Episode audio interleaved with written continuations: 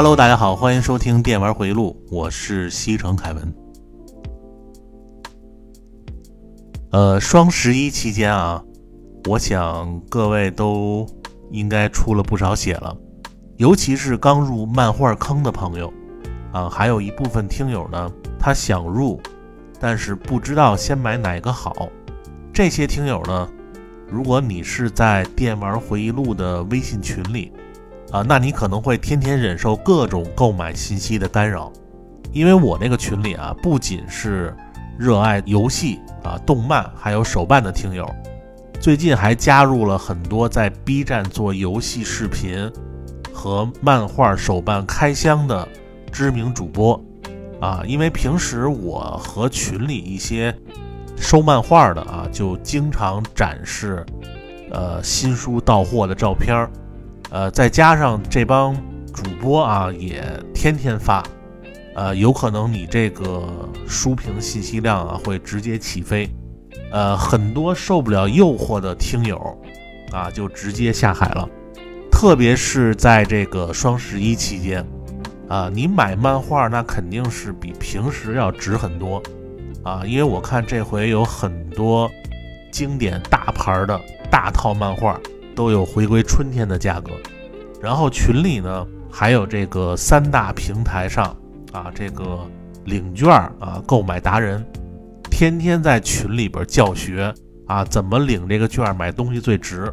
呃，不过新入坑的这个听友啊，可以先听一下我之前呃漫画推荐的那几期，呃，你先从经典的啊完全版收藏入手。不要一开始啊就买这个单行本连载，尽量啊买之前完结的整套漫画，因为有的漫画版本啊它比较多，你可以在这个群里啊问一下啊收哪个版比较好，啊我相信啊肯定会给你很多避坑的建议，呃那在这个游戏方面呢，上期咱们。聊的这个电子阳痿这事儿啊，呃，群里很多人听了以后啊，表示不服，然后他们说自己啊不是电子阳痿，是这个怀旧情深啊，反正不管是还是不是啊，因为我呢一直是在关注这个主机和电脑上的一些新游戏，所以呢，我从下期节目开始啊，就是每期呢都会给。大家介绍那么一两个啊，就是最近我在玩的 Steam 上啊，呃比较好的一些新的游戏啊，让各位呢不仅仅是怀旧啊，你还要跟得上时代。然后今天咱们呢就不介绍了啊，因为呃一会儿要说很多的模拟类型的游戏。那咱们今天这个闲篇呢，呃我就说一下啊，这个年底。啊，比较好看的一些，呃，美剧和日剧，因为你老看这个漫画啊，老玩游戏肯定也受不了，对吧？而且你媳妇儿什么的，呃，肯定也没什么片儿看了，对吧？呃，你看我是一个多元化的人啊，这个精神娱乐啊，一定要多元化，不能太单一。呃，经过这个一个夏天啊，非常没劲的这个剧集的日子。呃，年底呢，那迎来了很多比较好的电视剧，啊，第一个啊是这个日剧啊，之前也和大家介绍过，就是《暗金丑岛君》里这个高利贷啊，西元茜，她出了一个外传啊，叫《暗金西元小姐》。这个日剧呢，应该是这几个月啊，我比较关注的一个。呃，由于这个山田孝之啊，他不再出演这个暗金丑岛君系列，所以呢，他这个外传里啊，原来的人物那些演员全都在，啊，就是没有山田孝之，所以呢，他这个漫画里啊，这个丑岛啊是得罪了这个亚库扎，但是在日剧里。他只能把这个情节安排给这个西元茜，呃，所以这个剧情呢，就是高利贷啊，西元茜被这个黑帮啊利用，然后每一次他这个黑社会大哥呀，都会提出啊让人头疼的问题。西元茜呢，就只能压榨更多的啊非法贷款的客户。呃，这个片儿里啊比较有意思的就是说啊，之前这个筹岛里边，就那些客户啊借款的客户，这回呢又都回归到这个片儿里了。当然，本剧最有看头的，那肯定还是这个西元茜本人。呃，咱们今天呢可以简单的聊一下这个西元茜啊。呃，他呢，由于是从小被这个父母抛弃，被当时啊，就是非常有名的啊一个暴走族叫 Monster 联合，他那个老大啊叫焦岛，给了他很多的帮助，所以这个西元茜呢就把这个焦岛啊视为恩人。但是由于这个焦岛和当年的这个丑岛啊，就是山田孝之啊。呃，丑岛单挑的时候，啊，他输给了丑岛，从此呢，他这个受到影响啊，然后在和其他的帮派啊血拼的时候被打死，从此呢，这个西元茜呢就将这个焦岛的领带系在这个左边的手肘上，顶替他成为这个 Monster 联合的老大。然后后来呢？有一次啊，被这个当时的啊一个叫恶户三兄弟里最狠的老三啊，恶户三藏强吻啊，因为这个西元茜长得特别漂亮啊，身材也特别好。后来呢，就被这个恶虎三藏强吻，亲的时候啊，就咬下了恶虎三藏的上嘴唇，然后到夜里呢，又爬到这个三藏的床边。又把他下嘴唇用刀给切了下来，所以你看那个就是丑岛君他那个完结篇里啊，那个恶户三藏一直是蒙着嘴的，呃，而且最后也能看得出来啊，西元茜召集了几百人的 monster 联合飞车暴走族，将恶户三兄弟虐杀啊，所以呢，这个西元茜他不像丑岛，呃，我觉得丑岛的信念呢就是放贷出去的钱。必须要连本带利收回来，啊！但是呢，能不惹事儿尽量不惹。而西元茜呢，她本身呢精神就有问题，她的原则呢就是你要去惹她，真的会去和你玩命，啊！本身她就是以复仇的心态在活着，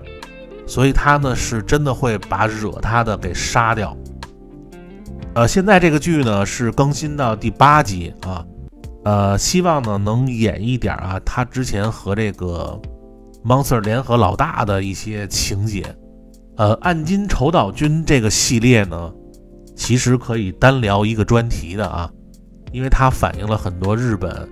现实社会的情形。呃，如果啊大家这期要听我说的这个比较来劲儿啊，可以呢这个留言啊。呃，然后我之后呢会做一期这个暗金丑岛的专题。呃，然后第二个啊，就是美国恐怖故事第十一季。这个现在美恐啊，它现在被论为呃拍了也能看看，不出呢其实也行的地步。呃，这个第十一季啊，我看了那么几集，我觉得啊，呃，一些 BL 爱好者。可能会很喜欢，呃，还是给你们推荐一下啊。毕竟呢，它这个已经到了第十一季了，而且它这个片头啊拍的还是那么有艺术性。呃，但是这一季我觉得它不是特别的吓人啊，大家可以看一下。呃，还有就是这个美剧《指环王》啊，亚马逊出品。呃，这片给我的感觉呢，就是场面和这个特效真的在电视剧里。啊，那算是数一数二的，直逼一些这个电影里的特效。但是这个演员啊，说真的啊，呃，也不能说演的不行啊，就是没特点。你相比这个《权力的游戏》啊，啊那个片儿特效其实一开始也那么回事儿，但是这个演员的表现啊，你像这个小恶魔呀、小剥皮呀，啊，那足以胜过那些场面大片儿。所以我认为啊，这个影视剧演员肯定还是第一位的。但是美剧《指环王》啊，也不像我说的这么差，啊，还是挺好看的，啊，而且它这个每一集的量很足，不像之前这个国产的啊《鬼吹灯》《昆仑神功》啊，我等了一年多，然后它这一集啊，比我这个这一期节目还短，啊，那个是真的有点过。呃，然后呢，就是这个美剧啊，《边缘世界》啊，第一季，呃，它是一个科幻悬疑的，啊，虽然我不太喜欢看科幻片啊，但是这个片儿呢，由于演员是《海扁王》里啊这个超杀女主演的，还有一点啊，就是我不太喜欢那种啊，就是太高科技的，啊，就整个环境就和赛博朋克或者是这个第五元素。啊，就那种建筑物一样，啊，出门就必须坐这个飞船才能走。呃，我呢是比较喜欢，就是这片儿里的这种啊，就是还是美国乡村，然后这个建筑物呢，或者是交通工具呢，还是这些东西，啊，但是人们使用的这个呃物品啊，就非常有这个高科技含量。然后里边他那个超杀女和他哥哥玩的那个游戏机啊，我还是比较感兴趣的。啊，他这个故事呢，也是发生在这个游戏和现实之间，所以这个片儿呢，咱们也不剧透了啊，大家可以去看一下。呃，最后呢，就是刚上线的啊，我今年最期待的美剧《黄石》第五季。呃，虽然刚出了两集啊，但是这个片儿啊，这个一出场啊，这个气氛就不一样。这个达顿家族呢，虽然这个老爷子当上了州长。但是又有新的对手啊，和各种问题等待这一家子去解决。呃，还好啊，他这里边几位女士啊，个个都是这个呃波涛汹涌，呃商战同时呢，也不忘这个 XOXO。所以这个片儿呢，肯定是超五星啊，推荐给各位。还有下个月还会出这个《爱丽丝的弥留之国》第二季啊，各位呢也可以关注一下。呃，最近呢，我想啊，由于这个疫情啊带来的影响，所有人啊都很烦。你不要以为啊，就你一个人在焦虑啊，真的，所有行业都一样，全都是四个字儿：能省就省。所以你也没必要再天天焦虑了。你这么想啊，就这个人生啊，不是都在一直工作的。现在这个时间啊，正是上天给你的机会，让你去休息，你呢就顺其自然。而且马上啊，这个世界杯就开踢了啊，呃，去买点吃的喝的，看会儿球，看看片儿，玩会儿游戏。有媳妇儿的呢，就跟媳妇儿一起啊做做运动啊；没媳妇儿的呢，自己啊打打那个呃掌机啊。然后明年开春呢，又是一条好汉，啊，别给自己那么大压力，因为你的那些客户啊，现在也都封在家里了，所以呢，到年底了就该休息就休息。呃，那今天咱们这个闲篇啊，呃，就说这么多，啊，其实呢，主要还是想给各位啊推荐几个片儿，因为之前很多朋友都说啊，就说我平时玩的看的。呃，很多呢都特别有意思，跟他们也挺对味儿，他们也都特别喜欢。那所以就证明啊，听我节目的，咱们都是一类人。那还等什么？赶紧现在就在那个专辑那儿来一个五星好评，对吧？还有那个现在又新出了一个叫月票啊，你把你手里的月票都是免费领的啊。呃，起码每个人上来就给你一张，投给这个电玩回忆录，因为这个月票的功能呢，就是让我这个节目啊增加一些流量，所以各位不要吝啬啊，一定要把这个月票投给电玩回忆录，因为支持凯文就是支持你自己。呃，那咱们下边啊就开始聊今天的主题啊，模拟游戏的世界第二期。上期呢，我说到这个 DOS 后期啊，就比较精品的，你像这个模拟城市两千，呃，因为随着这个电脑光驱的普及啊，它这个模拟游戏容量越来越大，内容呢也逐步发展到各个行业领域之中。我记得啊，大约是在，呃，就每次我一说这个，我记得啊，我这个脑子就呱呱呱的就往前回忆啊。这个因为我这也不写稿，纯粹就是一张嘴在这麦克风前面就是胡说八道。呃，我这个就就想啊，就是九十年代，呃，九十年代末到两千年初期，给我印象特别深的几个模拟类型的游戏啊。然后第一个我说这个，我都不知道大家知道不知道啊？呃，这个游戏呢有点重口味啊，啊，有正在吃饭的，或者是跟媳妇儿一块儿听我这节目的，你可以直接跳过去。而且这个游戏呢，当时我记得啊，只有这个光盘版，玩的人呢少之又少。我也是找了很久啊，终于找到了几个图，放在这个文案区供各位减肥。呃，这个游戏的名字呢就叫《坏蟑螂》啊，你没听错啊，《坏蟑螂》，你将扮演一只小强，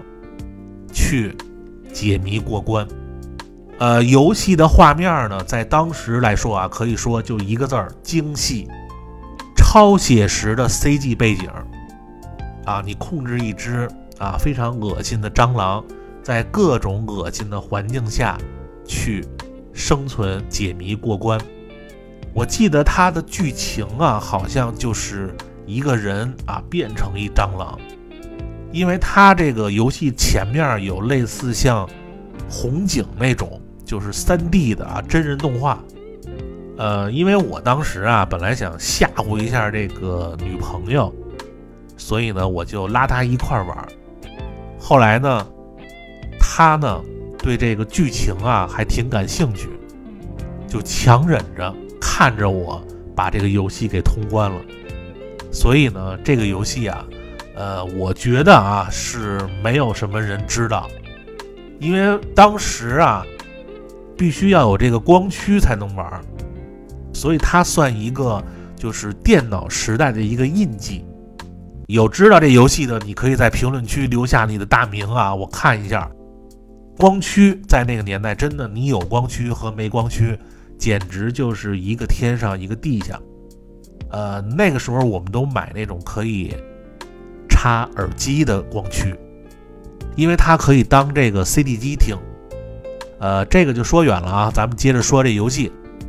这个是第一个坏蟑螂，呃，然后印象深刻的还有啊，就是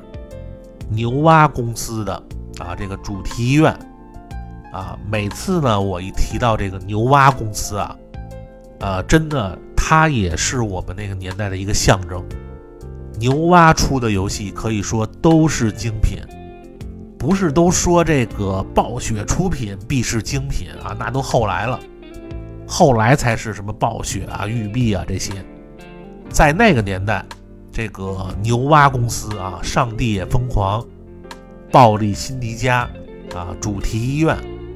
地下城守护者，就这四个啊，除了这个暴力辛迪加，它有一点儿即时战略那意思。其他的都是模拟类型的游戏，呃，上帝也疯狂呢。你可以模拟上帝啊，操控这个人世间啊，你那些呃忠实的信徒给你跑腿干事儿。呃，地下城守护者呢，呃，会让你扮演一个恶魔领主，需要去扩充你在地下城的城堡。也是让你手下那些小怪啊，给你跑腿干事儿，而这个主题医院呢，是让你扮演一个呃医院的院长，经营和建造各种奇怪的科室，给这个病人治病。这三个游戏呢，差不多都是九七年、九八年左右出的，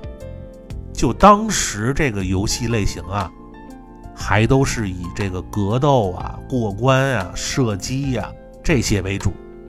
啊，类似像模拟类型的游戏，呃，就当时你看啊，就比那些游戏要高级很多。你从这个界面你就能看出来。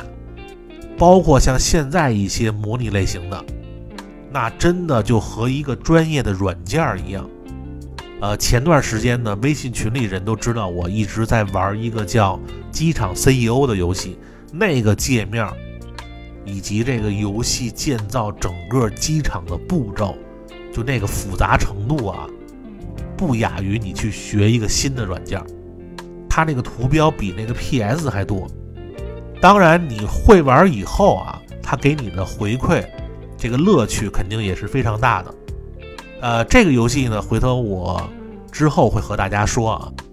咱们今天呢，先说这个主题医院啊。九七年啊，我上高中的时候，我记得那个时候啊，就那个电脑那哥们儿给了我一张光盘版的主题医院。因为我当时玩这个牛蛙的游戏啊，就它这个教学部分非常的浅显易懂。模拟游戏最重要的就是一开始这个教学部分做得好，你就上手非常快。呃，它和我之前说的那个疯狂医院不一样啊。呃，这个是整体的医院建设，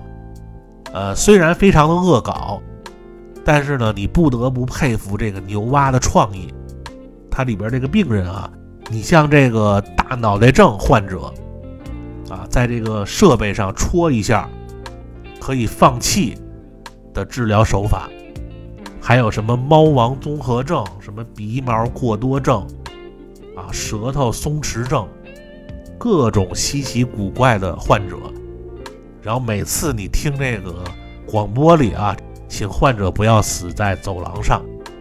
啊，就让人觉得这个好像是一个恶魔开的医院一样。你像现在的那个双点医院啊，就是这个精神续作，真的让我又想起九七年玩这个主题医院的情景。呃，之前我也给各位推荐过这个游戏啊，呃，双点医院啊，原作的精髓被高度保留。你需要维护这个病人的心情，提供各种这个治疗环境，同时啊，收取他们的费用来保证这个收支平衡。特别是获得这个荣誉啊、声望还有成就，这个是不容易的。其实它这个游戏的难度啊不是特别高，只是这个成就有的不好解锁。需要你对这个人员的管理啊恰到好处，还有就是今年出的双点学校，同样呢也是值得一玩的模拟大作。这种游戏啊，就让你非常轻松的推图进行。我估计有人会问啊，就是有没有一款非常专业、更加还原真实医院的模拟游戏？我可以再给你们推荐一个。呃，在这个 Steam 上啊，好评如潮的模拟游戏叫《医院计划》啊，它是一八年出的。呃，这个游戏呢，是我玩过模拟医院里最真实、最还原的一个。首先啊，它这个画面不是采用就是搞笑的卡通风格，而是真实比例的手绘风格，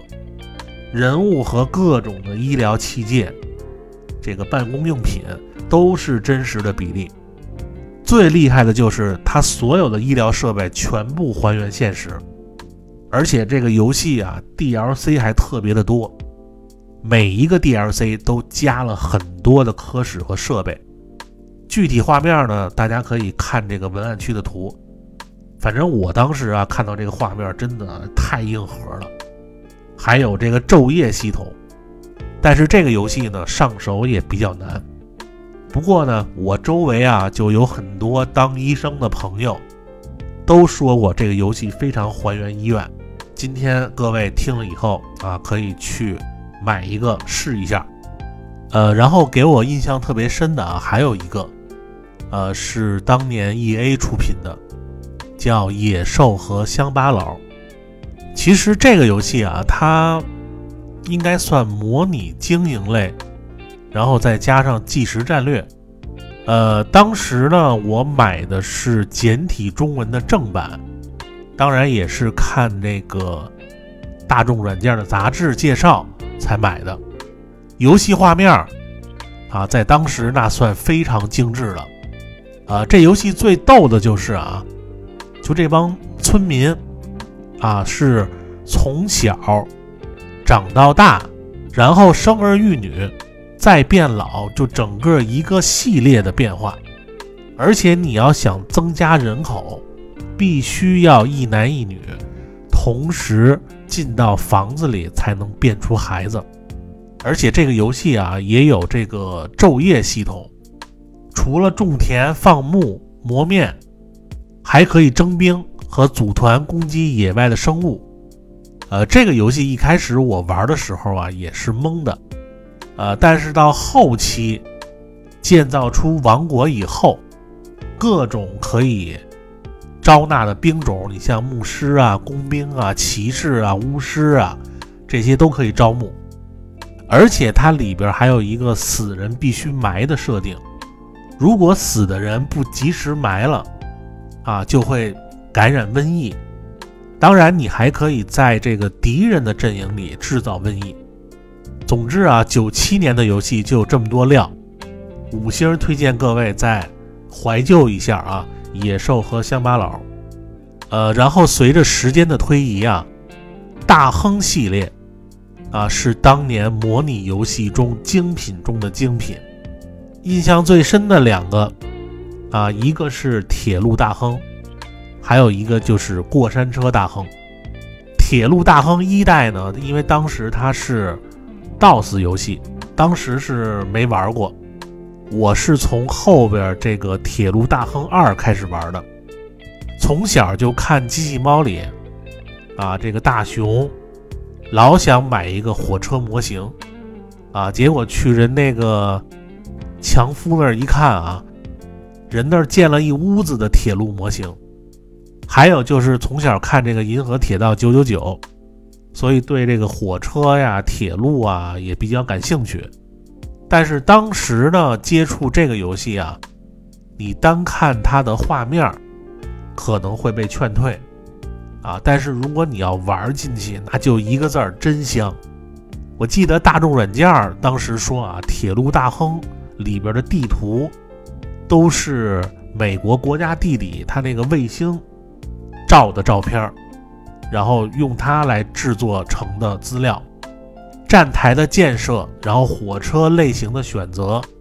以及这个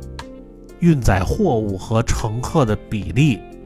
啊，都需要你亲自安排。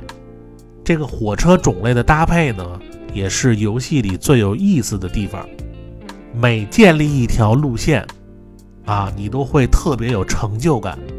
而且游戏里呢，还有股市，可以购买提升资产。游戏里最耐玩的还有一点啊，就是地图编辑器啊，你可以设计你想要的地图，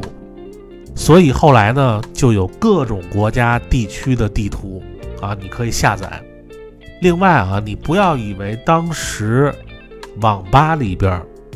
啊都在玩什么星际呀、帝国呀，还有什么魔力宝贝啊。有大批的人会在网吧那么杂乱的地儿玩《铁路大亨二》，可见这个游戏有多上瘾。然后就是这个《过山车大亨》啊，这个游戏就更有魔性了。《过山车大亨》呢，现在出到了四代，它后边还有一个什么《过山车大亨世界》，呃，但是最好玩的啊，我觉得还是这个一代和二代。但是后边几代啊，它虽然变成了 3D 画面，但是不如后来发售的《过山车之星》做的细致。但是其实我更喜欢玩这个 2.5D 版的《过山车大亨》一和二，虽然不能像这个《过山车之星》那样，你可以调成第一人称视角去体验这个过山车，但是我觉得啊，它这个 2.5D 的过山车啊，显得更精致。而且，因为我本人对过山车这些东西啊，是绝对不碰的。上次也说过啊，我去游乐场那就是在下边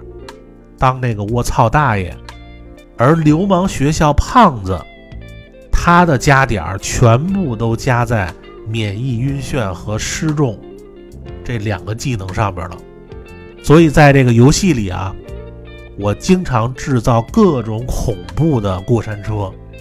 让类似像胖子这种游客来体验。我还记得啊，当时在英国上学期间啊，我那个宿舍呀，天天连这个暗黑二，啊，刷的都快吐了。后来实在是没得玩了，我呢就买张机票啊，飞回国。然后去北京啊，著名的这个南城啊买盘的聚集地，当时的大石栏，购买了一书包的藏经阁，然后呢都放到这个盘包里。回到英国以后呢，就发现其中有一张盘就是《过山车大亨一代》这个游戏，呃，当时玩起来啊，就像一盘青菜一样这么解腻。我们几个人啊都特别喜欢玩。而且每个人的玩法还不太一样。你像我玩这个啊，主要是设计这个过山车的造型和它的刺激程度。然后黄毛呢是喜欢弄这个餐饮一条街啊，用这个方式。他的游乐项目呢就那几个，其余的全都是卖吃的的。还有那个你像这个微信群里的二马先生啊。他玩这个过山车之星的规划就是啊，几个少的可怜的游乐项目啊，全都免费，餐饮全都免费，尤其是饮料店还特别多。然后它最损的就是整个游乐场剩下的几乎全都是厕所，上一次 WC 的价格都是天价。然后这个游客憋不住，没办法，只能花这个高价去上厕所。所以在这个过山车大亨里啊，你可以用很多方法来折磨游客。这个也是我喜欢玩这个游戏的啊一个其中最大的乐趣。呃，然后说到这个建造类啊，还有三个就是代表作，必须要说一下。可能有很多人啊都把他们给忘了，呃，这几个游戏呢都是一个公司出的，啊，就是九十年代知名的雪乐山公司旗下的几个模拟大作，一个就是《凯撒大帝三》，啊，还有一个《法老王埃及艳后》，呃，还有一个以中国为背景的叫《龙之崛起》，最后呢是以这个。希腊神话为背景的宙斯众神之王，我觉得啊，只要你是经历过九十年代的电脑游戏，就肯定玩过这几个。首先啊，我就说这个游戏的画面啊，也是二点五 D 啊手绘风格，它有比帝国时代更精细的建筑物，还有各种栩栩如生的人物。反正，在九十年代啊，绝对是算顶级的水平。其实现在，如果要像《帝国二决定版》那样